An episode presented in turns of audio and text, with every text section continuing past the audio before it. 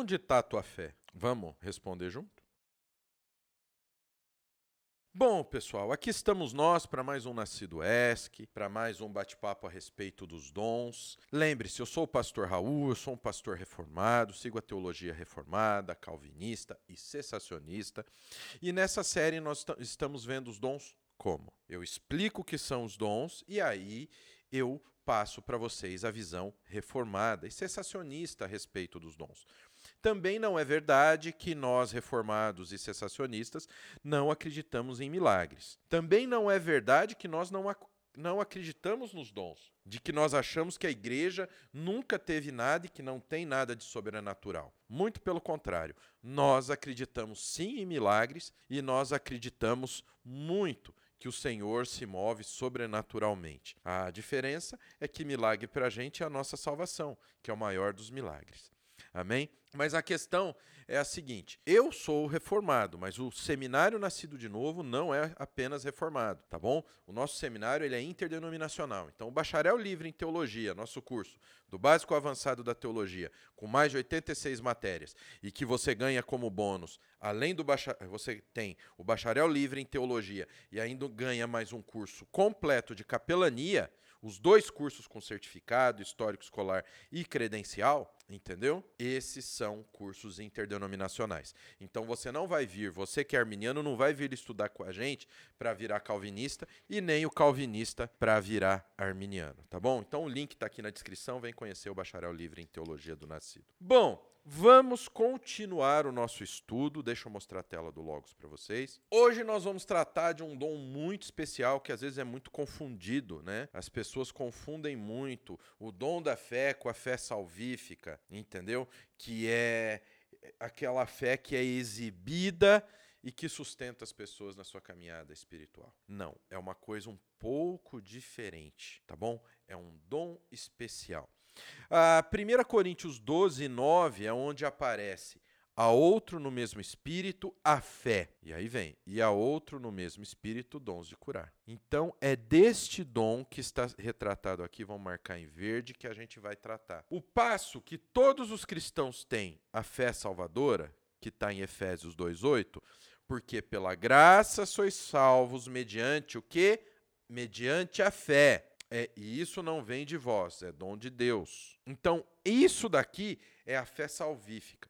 E, ele, e essas pessoas devem exibir uma fé que lhe sustente na sua caminhada espiritual. Que está aqui, ó, natureza da fé, a gente tem Hebreus 11. E quando fala, ora, a fé é a certeza das coisas que se esperam, a convicção de fatos que se não veem.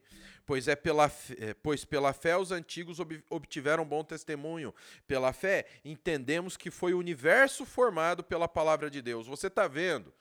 Não é pela fé que você ficou rico, ou que vai ficar rico. Não é pela fé que você vai desencalhar. Não é disso que a gente trata. Embora os exemplos aqui do Antigo Testamento, ó, os primeiros heróis, pela fé, Abel ofereceu a Deus mais excelente sacrifício do que Caim, pelo qual obteve testemunho de ser justo, tendo a aprovação de Deus quanto às suas ofertas. Por meio dela, dessa fé, por meio dela, também mesmo depois de morto ainda fala. Pela fé, Enoque foi transladado. Você está vendo que, essa, que isso daqui mostra uma fé do que importa. O que importa não é você fazer uma campanha para ganhar dinheiro.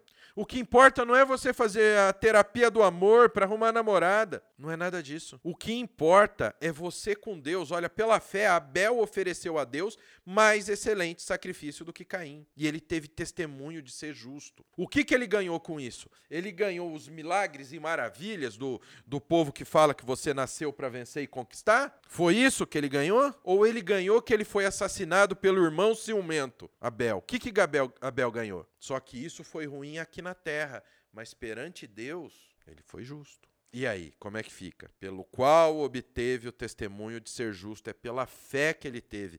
Eu vou fazer o melhor para o Senhor. Olha só, por causa dessa fé é que o nosso coração ele passa a apontar para as coisas de Deus. E aí você passa a ter o dom de serviço, que a gente já veio, viu aqui, o dom de socorro. Como alguém pode falar, dizer que é um cristão e não ter o dom de serviço? Como alguém pode se dizer cristão e achar que aquilo que ele faz, os trapos de imundícia que ele apresenta, porque isso cheira as nossas boas obras a Deus, trapos de imundícia, que é o pano que as mulheres colocavam na roupa quando estavam nos dias especiais lá, que as mulheres hoje, uma vez por mês, usam absorvente. Isso é trapo de imundícia. Quando as nossas boas obras, nós acreditamos ao Senhor, não a nós mesmos. Quando as nossas boas obras passam a ser trabalhar para o Senhor, a nossa fé faz isso, nos mostra o que importa. O dom da fé é possuído somente por alguns crentes. Como alguém pode ser crente e não amar o serviço na obra de Deus? Não se combater compadecer com quem é menos necessitado. Não se compadecer com uma criança com fome. Não se compadecer por alguém vítima de um assassino. Como, pessoal? Como pode? Então é a fé que permite que nós tenhamos o dom de serviço e de socorro. O dom da fé é a fé que se manifesta a si mesma em formas incomuns de confiança. Essa pessoa tem a capacidade de ver algo que é necessário ser feito e crê que Deus o fará através dela mesmo que pare... mesmo que pareça impossível. Estevão exibiu esse dom em que ele era um homem cheio de fé. Atos 6, verso 5. O parecer agradou a toda a comunidade.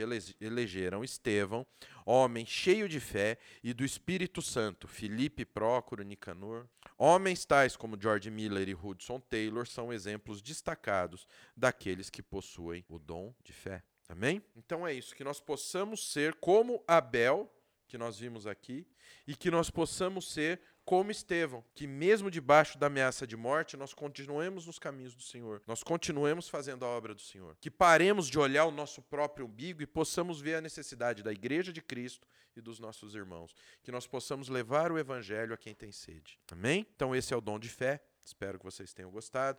Link do Bacharel Livre em Teologia do Nascido de Novo está aqui embaixo. Clica aqui, conheça o nosso curso, tá bom? A gente vai ter o maior prazer em receber você como nosso aluno. Que o Pai, o Filho e o Espírito Santo de Deus abençoe a vida de vocês. Até a próxima, em nome de Jesus.